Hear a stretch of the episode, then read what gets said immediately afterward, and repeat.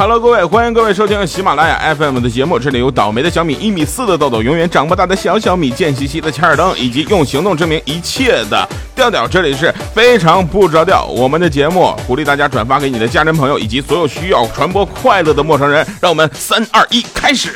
Hello.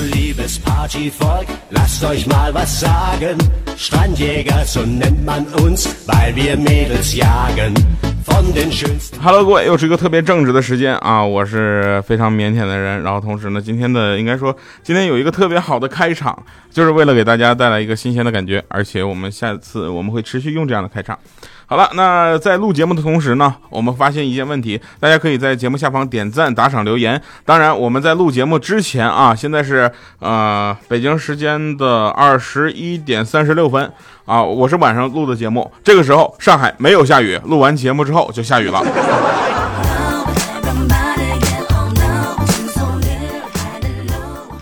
好了，说一些好玩的事儿啊，说有一次啊，在厕所里呢遇到一个女的，然后我就问她，我说你猜。是你进错了还是我进错了？他说肯定是你，你给我出去。于是我出去看了看，然后又进去之后，我告诉他，我说嗯，你答对了，然后转身离开。然后我自己还哼着背景音乐，我一路向北。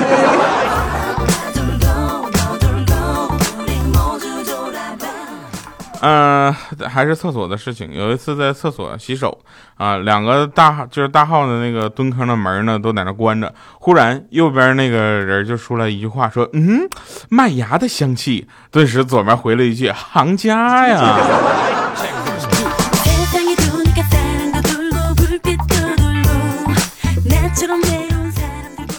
女人呢？女人又是我们必须要聊的一个一个怎么说呢？人群啊，因为我的生活中其实女人不少啊，不是你们想的那种，好吧？你们不要总学小黑，一黑到底的那个小黑，他的思想非常之不纯洁，知道吧？他他的生活中，我的天，我是真不敢说，为什么呢？因为他媳妇是我粉丝，我说太多，他回家就得跪着。说女人，女人跟女人之间不存在真正的友谊啊，女人跟男人之间也不存在真正的友谊。那么女人到底会跟谁存在真正的友谊呢？现在跟大家说，狗是人类最好的朋友。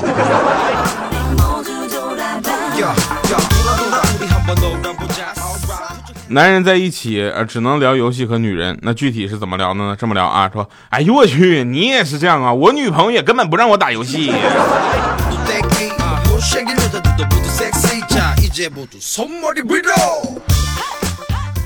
所以呢，我我要替我们所有的男生说一句哈，其实我们对女朋友的要求也挺高的啊，这个我要检讨一下。为什么？你看啊，找个八十斤的女朋友是骨感。找个一百斤的女朋友是性感，找个一百二十斤的女朋友是肉感，找个一百四十斤的女朋友是情感，找个一百八十斤的女朋友，那你那真是为民除害的责任感。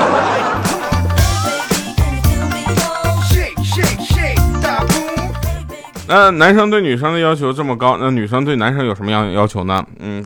据我统计回来的结果是，只要他的男生像调调一样的这个幽默优秀，他就满足了啊。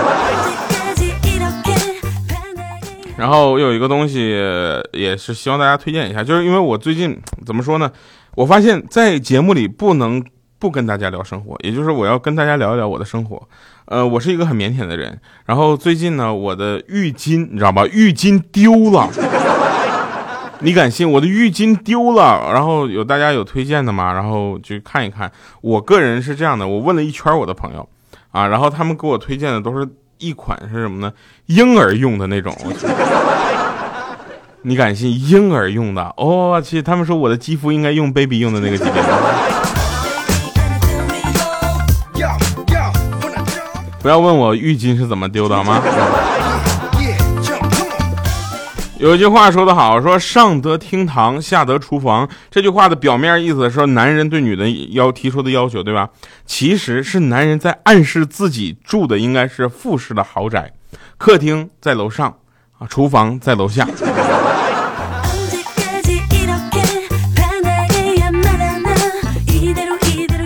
们那一米四的豆豆，能不能好好的？就那个，哎，一米四豆豆，他啊，老婆啊，对他说说那个什么，亲爱的，以后啊，咱们结婚之后，我呢对你就我只管你两件事啊，一个是你的时间，还一个呢是你的钱，其余的事情我都不管。后来他掐指算了一下，这怎么着？我要是你把这两个给我管了，我还有时间出去鬼混吗？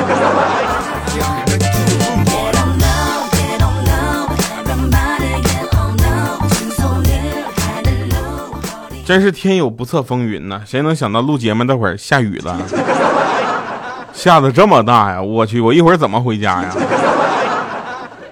所谓男生的字儿啊，越难看人就会越帅；女孩子笑声越大，长得越漂亮，知道吧？那是因为什么呢？说长得丑的男生啊，不会有人去注意他的字儿；长得丑的女生呢，不会有人逗他笑。在这里，我要着重的表扬一下我们浮夸男女诊疗室的胡大夫。我去，他的笑声简直隔两个墙都能听着啊！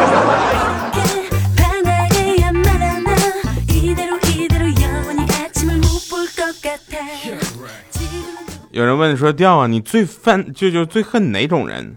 嗯，我这么说吧，就是那种当面一套背面一套的人，你知道吧？你呢？然后他说：“那我最恨就是等厕所的时候，我在外面捂着肚子夹着腿难受至极，他却在里面悠闲的玩着手机，很久才出来，然后出来跟我抱怨说蹲蹲的腿都麻了的这样的人。”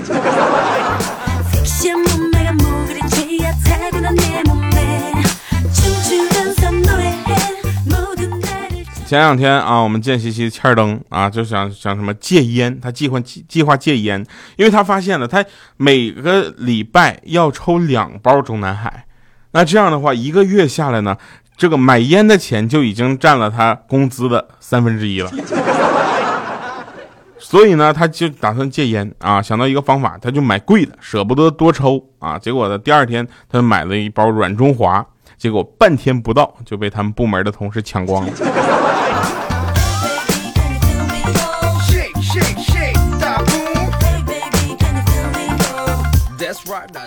呃，小黑的上一份工作，大家都觉得他是造船是吗？其实不是的，他上一份工作呢是在那个苏宁易购，你知道吧？然后旁边的 呃便利店啊当店员，啊，然后那个他们老板呢就让他走，临走的时候检查一下这个店员这个这个插头有没有该拔的都拔了。结果呢，他就走之前把所有都拔了，连冰柜的也给拔了。结果一冰柜的雪糕全化。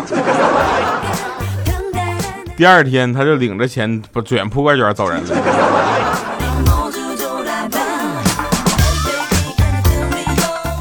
还有一个真事儿啊，这事儿也是特别值得我们回味。谁呢？怪叔叔啊！怪叔叔考驾照真的是绝了。我跟你说，怪叔叔考驾照这一系列的事情都能出本书。太吓人了！他科目三，科就科目三，他考了一次又一次，全都没过。教练实在忍不住了，就跟他说说：“不是你是不是怕考过了之后买不起车呀？”在这里，我要对喜马拉雅的那个销售部的简超说一句：你看看人家，只是担心买不起车，你再看看你，拍不到牌儿。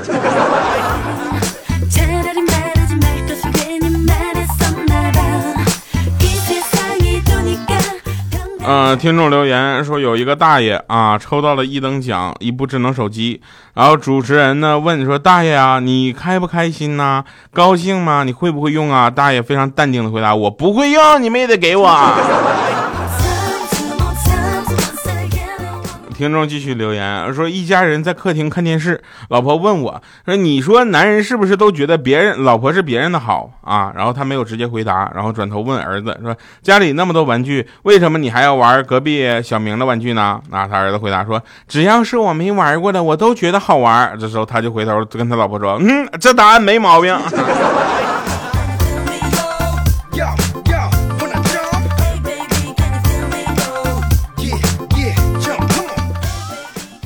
这两天上海张江要举行那个运动会啊，然后我呢报名，我就主动报名跑一千米啊，士力架吃了，红牛喝了，脉动也喝了啊，加德乐也喝了，耐克也穿上了，结果热身的时候把脚崴了。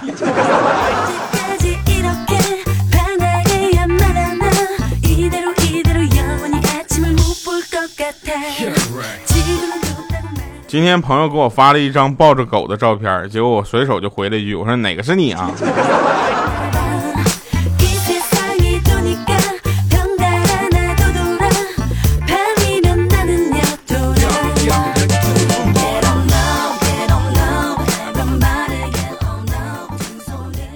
我给你们读一个真事儿吧，就是说这是什么呢？呃，我们喜马拉雅它不是搞了一个这个就所有主播在一起的一个微信账号嘛？然后呢，我们就发现 啊，里面总发那些有的没的。我们就说怪叔叔，他呢算是一个标准的神经质的文艺大龄，就是单身男，你知道吧？然后他就为什么要一直强调这个大龄呢？因为真的岁数不小了。然后我呢是一个很腼腆的人，后来就是他给我讲的一个故事啊，他说他从外边呢就是出差回上海才下飞机，然后小黑就问他说：“你对三陪小姐有何看法呀？”然后怪叔叔很吃惊说：“上海这在哪儿有三陪小姐啊？” 然后小黑第二天就在那个主播圈里发了一篇推送啊，题目是“怪叔叔飞抵上海，开口便问有无三陪”。小黑又来问他说：“你对三陪问题有何看法呢？”然后这个呃怪叔叔啊回答：“我不感兴趣啊。”第二天，小黑又发了一篇文章说：“喜马拉雅副总裁夜间娱乐要求高，上海三陪小姐遭冷遇。”后来第三天啊，怪叔叔小黑又来问说：“那你对就是就是这样的职业有什么看法没有？”我很这这时候啊，他很生气。啊，然后这个时候那怪手就说什么三陪四陪五陪的不知道。第二天小黑发了一个三陪已难满足怪叔叔，要四陪五陪方能过瘾。后来呢，小黑再问他的时候呢，怪叔叔就不说话了啊。小黑第二天又开始推说面对三陪问题，怪叔叔无言以对。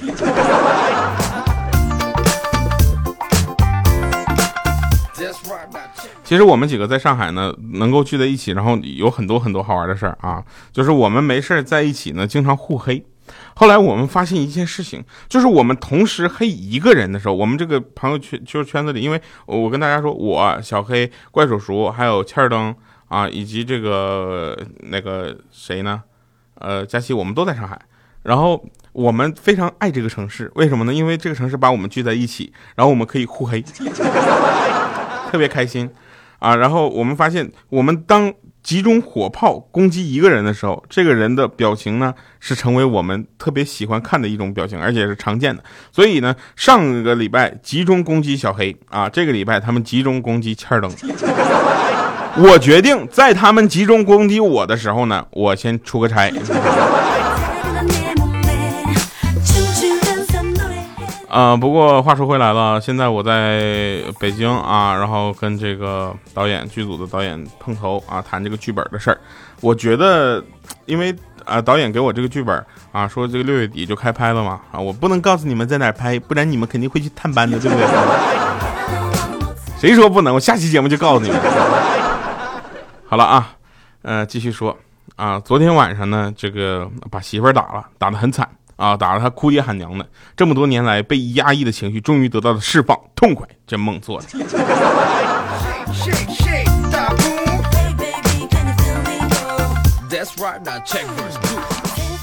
从小啊，我就特别的理智啊，和那些幻想所谓彩票中了五百万怎么花的人，这样同龄人我就有不同的看法啊，因为我经常为真的如果中奖了要交的一百万的税啊啊税，一百万的税。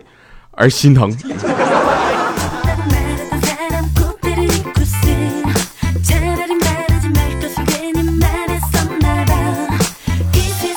朋友说呀，说公厕太少了啊，他计划开发一款 A P P，叫什么滴滴拉屎。当憋不住时，就打开手机，按下我要拉屎，向周边小区和写字楼发送需求，由住户抢单，可以选择坐式、蹲式，价格不一啊。拉完付费并评价，可以评价是否有纸啊，有 WiFi 送水之类的，能不能有点餐啊？让每家每户都成为公共厕所，O to O 拉屎新模式，知道吧？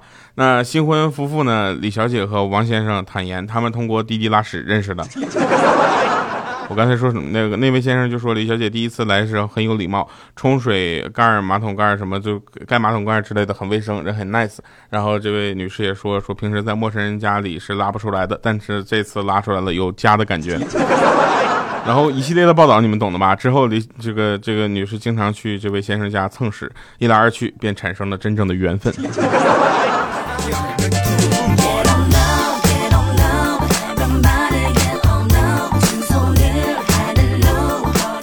来跟你们说一个真正的悲剧啊！真正的悲剧就是那天我有一个朋友，他呢暗恋他们一个他一个同事，你知道吧？暗恋他很久了。上周呢，组织单位组织就是野外去体验去，结果当天晚上这女孩就感冒了啊！那女孩那脸这么大，这么大。啊，然后咳得很厉害，这时候呢，他就很生心急如焚，立马去药店买了药给他。啊，他这个女孩呢，小心翼翼的拆了药盒，拿出一颗，然后放在这个男生手里，热泪盈眶说：“你先吃一颗吧，我怕它不是感冒药，是别的药。”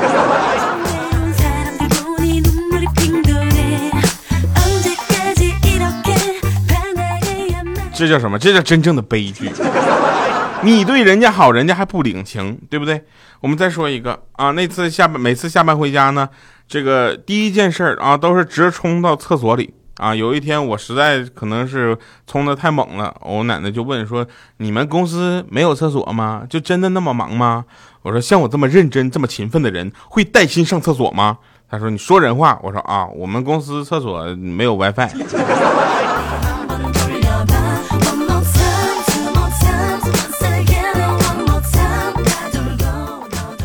啊，有朋友说说调你的节目如果没有最后的一首歌，感觉会少点什么？没关系，我们来听一听这个今天的歌啊，今天又回来了啊！我真的给大家找歌，其实是我特别用心的一件事，还是希望大家能够喜欢吧。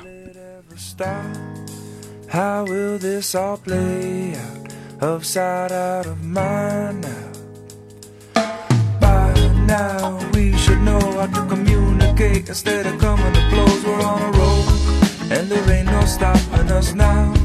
We're burning under control. Isn't it strange how we're all burning under the same sun by now? We say it's a war for peace, it's the same old game, but do we really wanna play? We could close our eyes, it's still there. We could say it's us against them. We could try, but nobody wins. Gravity has got a hold on us all. Could try to put it out but it's a growing flame, using fear as fuel, burning down our name. And it won't take too long, cause words all burn the same.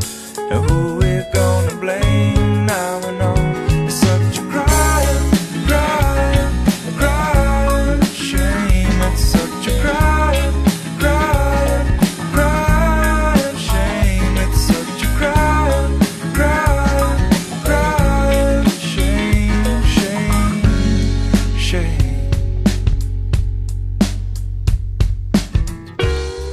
来，神返场啊！每次呢称完体重，我只想用一句诗来表达我的心情：轻轻的，我走了。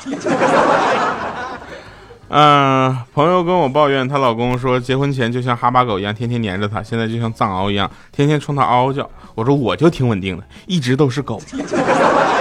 好了。欢迎各位收听由喜马拉雅 FM 的节目啊！这里有倒霉的小米，一米四的豆豆，永远长不大的小小米，以及欠儿呃贱兮兮的欠儿灯，还有用行动证明正直、羞涩、腼腆的调调。这里是非常不着调。我们的节目鼓励大家转发给你的家人、朋友以及需要传播快乐的陌生人。我们下期节目再见，拜拜，各位。Will it ever stop? is not for me to say. And is it in our blood?